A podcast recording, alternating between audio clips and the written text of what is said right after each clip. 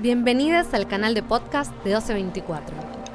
1224 es una plataforma de artes performativas, un espacio alternativo de investigación, entrenamiento y publicación de danza, teatro y performance. Para esta edición de 1224 convocamos a les artistas a que nos compartieran alguna reflexión, nos hicieran parte de una conversación, nos abrieran sus bitácoras de trabajo o nos propusieran algún tipo de práctica desde un soporte sonoro. A la distancia viajan los bytes y el sonido nos atraviesa el cuerpo. Les dejamos ahora con Naila Pose.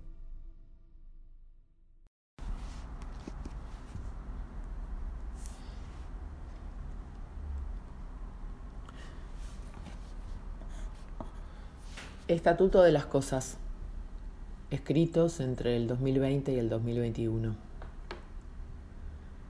La vida tal como la conocimos ya no existe y nadie sabe lo que viene. Como casi toda la humanidad veo impedida la manera que elegí para habitar el mundo. Creo que en términos éticos y estéticos la práctica teatral genera esfera social. Por estos días no paro de preguntarme, ¿cómo llegamos hasta acá? Hay algo de la velocidad a la que vamos que se emparenta con este desenlace esperable. Desaparecieron los bordes. Sin el teatro no tengo patria. ¿Seremos capaces de afrontar las preguntas y discusiones que nos permitan salir de esta situación? Estamos frente a la oportunidad de cuestionarnos profundamente los modos en que vivimos y nos desarrollamos. Releo esto a la luz de abril del 2021. El miedo y la angustia otra vez. Todo está en juego. Además de intentar trabajar en el ámbito cultural, seguimos buscando desmontar la catastrófica normalización de la precariedad a la que fuimos sometidos. Una espiral que embiste hacia abajo. Buscamos develar las prácticas perversas de los funcionarios de turno. Un año sobreviviendo. Intento escurrirme como el agua entre las piedras pensando en aquello que leí hace algunos años del subcomandante insurgente Marcos, que la fe y la esperanza se basan en acciones concretas. Trato de ejercitar el pensamiento intentando sobreponerme al caos. Cada tanto algunas ideas se vuelven recurrentes. Una y otra vez vuelvo al ejercicio responsable de la docencia. El arte es la acción más concreta que conocí hasta hoy. Práctica sensible, política, ética, poética, metafísica y trascendental que escruta la identidad a niveles profundos. Es una práctica empática, compasiva, amorosa. Una práctica que sondea y provoca la cuestión humana a todo nivel y que pone en valor cuestiones denostadas por la lógica del mercado es la práctica en donde me apoyo para generar los recursos que me permiten tramitar la existencia. Para mí casi todo lo inquietante, interpelador y gozoso del mundo cabe en una clase, en un ensayo y en una función.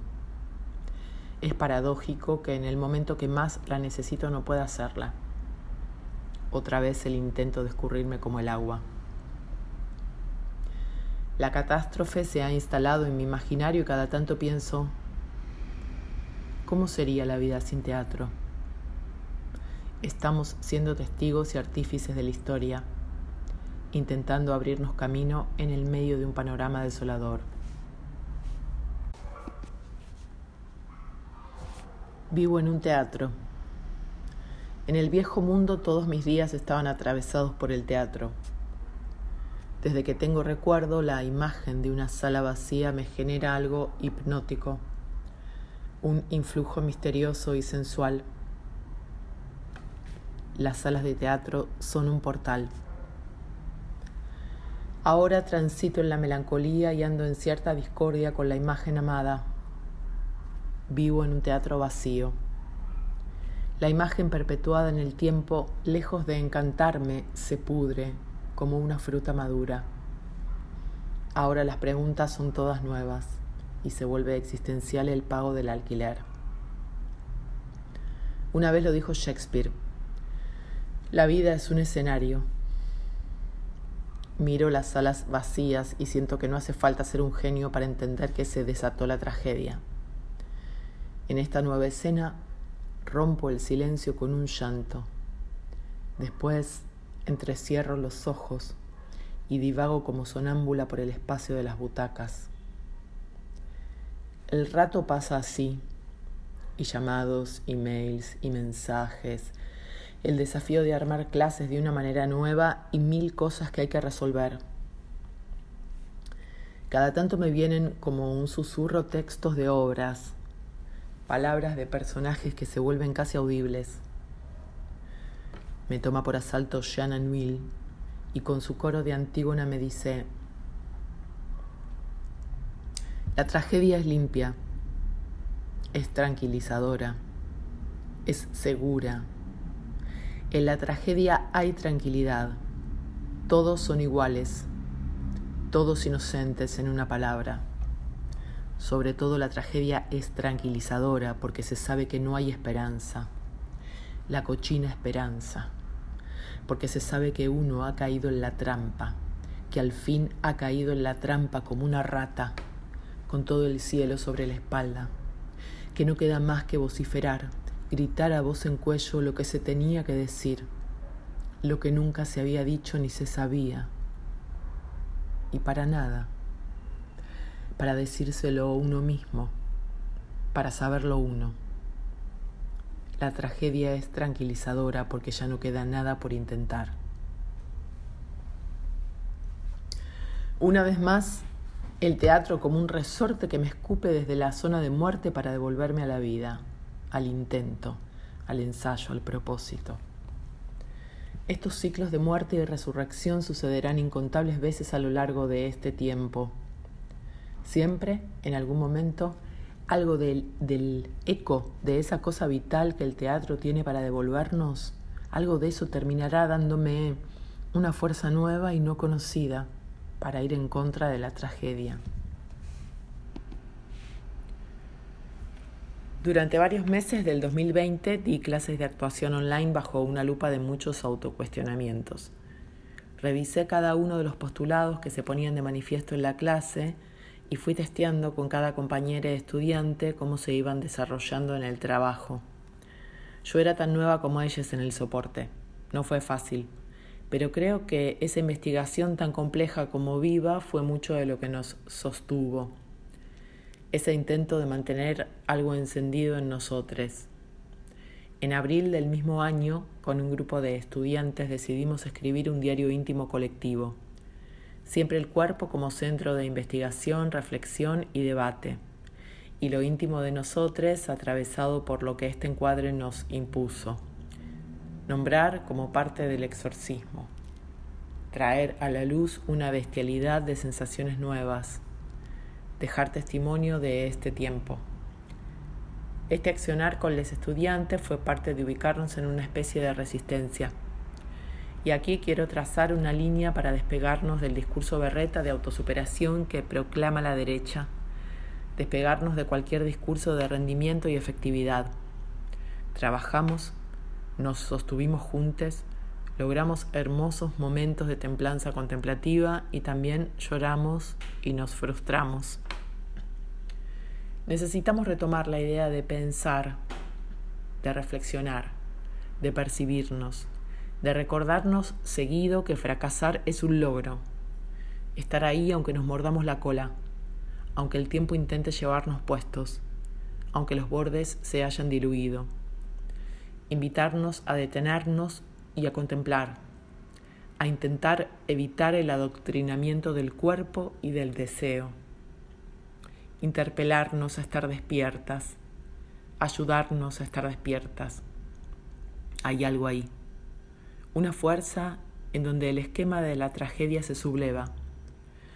No resignarnos, no conformarnos, no caer en la trampa tomar el tiempo en nuestras manos, orientar el norte, reposicionarnos, crear nuevos bordes, seguir hurgando en el sentido, traficar influencias, hackear al deseo, militarlo y resistir. Hacer un hueco en cada mano para cuidar que no se apague el impulso de la llama. el intento de una subsistencia poética como algo político y la subsistencia como parte de la poesía. Hay cierto acontecer que, que, vuelve posible la idea de emparentar los sueños con los teatros, porque ambos son lugares en donde todo es posible. Franco Bifo Berardi dijo algo así como que la poesía es una posible armonía escrita en el caos actual. Mi poema es el brío todo. Mis poemas son mis clases, la exploración irreverente. Mi poema es acompañar la búsqueda de cada intérprete. Es la potencia de su cercanía cada vez que les veo trabajar, aunque estén lejos. Mi poema es el intento por el poema cada día. No quiero, no puedo y no pienso resignarme a vivir sin poesía. Me releo hoy, 23 de abril del 2021, mientras me pregunto a qué fuerzas y recursos tendremos que apelar ahora. La conciencia de la finitud en todos lados, todo el mundo así. El miedo genera resignación no queremos resignarnos, no queremos conformarnos. Sí, tengo miedo, pero no quiero olvidar que el miedo legitima situaciones descabelladas y que entonces, al fin y al cabo, es un atisbo de resonancia con el deseo lo que aquí vengo a intentar, un paso hacia la resistencia, por más minúscula que sea, algo pequeño para un bien mayor. Ayer, mientras dormía en el teatro, soñé que veía la noche cerrada. Abría un cuaderno y leía estas palabras. Ulises, de Alfred Tennyson. Aunque mucho se ha ido, queda mucho. Y aunque ya no seamos esa fuerza que en los días pasados sacudió cielos y tierra, esto que somos, somos un mismo ardor de heroicos corazones, menguado por el tiempo y el destino, pero determinado a combatir, a buscar y encontrar, y no rendirse.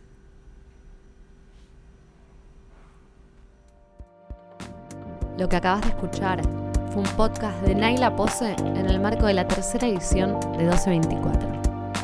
1224 somos Lalo Moro, Marcio Barceló y Catalina Lescano. Esta edición es una coproducción con Magma Centro de Artes y cuenta con el apoyo de Mecenazgo y Fundación Santander.